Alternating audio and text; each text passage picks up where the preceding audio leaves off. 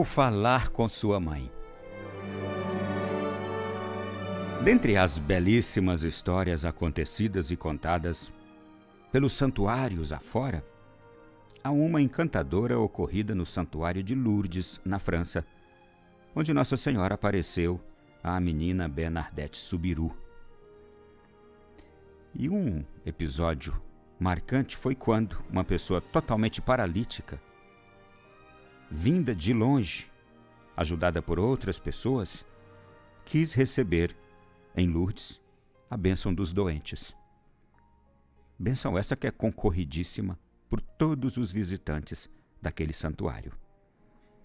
Tal pessoa trazia consigo uma certeza muito grande no seu coração. Eu vou lá e vou voltar curada. Aquela pessoa ficou na fila esperando o momento em que o Santíssimo Sacramento passaria. E então vem a procissão, com o bispo conduzindo o ostensório e Jesus ali, no Santíssimo Sacramento.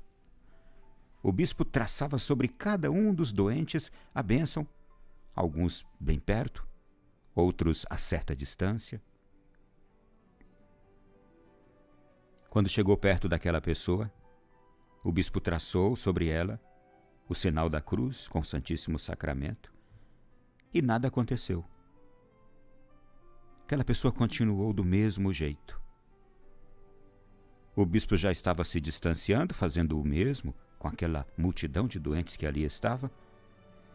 E então aquela pessoa que chegou ali com a certeza de que sairia curada, olhando para o bispo já de costas levando Jesus no Santíssimo Sacramento, começou a gritar em alta voz: Olha, Jesus! Eu vou falar com a sua mãe que o Senhor passou por mim e não me curou. Vou falar com a sua mãe. Ao escutar aquela pessoa gritar daquele jeito, com fé tocante, o bispo se sensibilizou e voltou outra vez àquela pessoa fez sobre ela o sinal da cruz com o Santíssimo Sacramento. E acredite, a pessoa ficou completamente curada. Esse foi um dos episódios marcantes ocorrido ali naquele santuário de Lourdes. Há muitas outras histórias que envolvem a fé e a devoção a Nossa Senhora. E para entender isto, a gente também volta, por exemplo, lá na Roma Antiga, onde se conta que havia um guerreiro muito perverso e que certo dia ele colocou na cabeça a ideia de colocar fogo na cidade inteira. Nero já havia feito isso, talvez até copiando Nero. Seus amigos lhe falaram para não fazer aquilo, mas ele não aceitava mudar de ideia. O próprio Papa lhe pediu para não fazer aquilo e ele não aceitou o pedido do Papa. Só que ao saber daquilo que o filho pretendia fazer, a mãe dele mandou chamá-lo. Como ele vivia escondido, era um guerreiro, um criminoso. Então ele recebeu o recado da mãe. Quando chegou perto de sua mãe, ela lhe disse: O que é isto que eu estou ouvindo dizer sobre você? Que você quer colocar fogo na cidade de Roma? Olhe, meu filho, é sua mãe quem está lhe falando. Eu estou lhe pedindo, não faça isso. Naquele momento, aquele homem perverso baixou a cabeça e respondeu: Minha mãe, a senhora não me pede nada. A senhora me manda tudo. Eu não vou mais fazer isso. E eu creio que você já entendeu. Pois é, meu irmão e minha irmã. Hoje nós estamos num dia de grande festa, Assunção da Virgem Maria. A igreja chama também, em determinados momentos, de dormição de Maria, tudo para significar que a Virgem Maria não morreu. Ela foi assunta ao céu, em corpo e alma, sem ter experimentado a morte teria dormido, dizem alguns. É uma grande festa na igreja? É um dogma da nossa fé católica? Se eu sou católico, então eu me submeto porque eu quero me submeter à fé que professo e digo: eu acredito e vou acreditar que a Virgem Mãe de Deus, preservada de todo pecado, virgem antes, durante e depois do parto, teve outro privilégio de Deus, de não ter experimentado a morte, que é fruto do pecado. Uma vez que ela não experimentou o pecado, também não experimentaria a morte. Pois bem. E aqui hoje a gente se depara com um belíssimo testemunho, primeiro, de graças ocorridas pela intercessão da Virgem Maria. E eu fico imaginando a honra e o privilégio dado por Deus a esta mulher, o próprio Deus se submetendo a chamá-la de mãe, a obedecê-la, porque Deus é Deus, ele pode tudo até mesmo tornar-se filho de uma de suas criaturas. Olha que coisa magistral. Tornar-se filho de uma de suas criaturas, por amor a todos os outros homens, a sua criação. Que coisa extraordinária! Uma dignidade tal que Deus concede a esta mulher. E na primeira história aqui que eu trouxe, a gente percebe justamente uma graça extraordinária acontecida na vida de um paralítico. É um daqueles muitíssimos milagres registrados lá em Lourdes, no santuário. Quando aquele peregrino começa a gritar: Olha, Jesus, eu vou contar para sua mãe. Vou contar para sua mãe que eu vim aqui em busca de uma graça, eu pedi, o senhor não me atendeu. Vou contar para ela.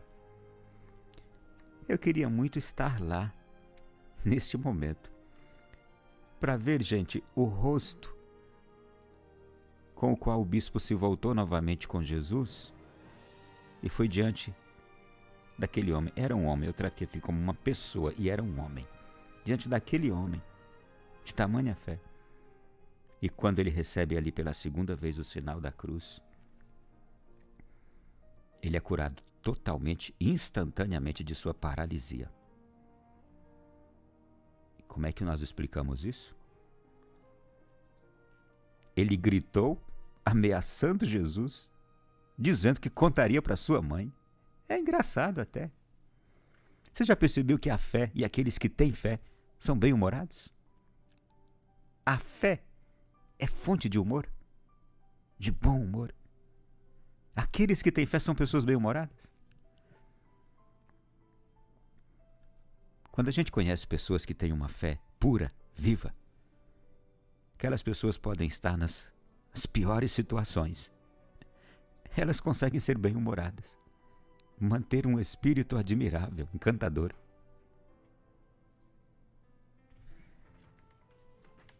Igualmente no segundo episódio aqui que eu fiz questão de trazer desse é uma história de um perverso, guerreiro, criminoso romano.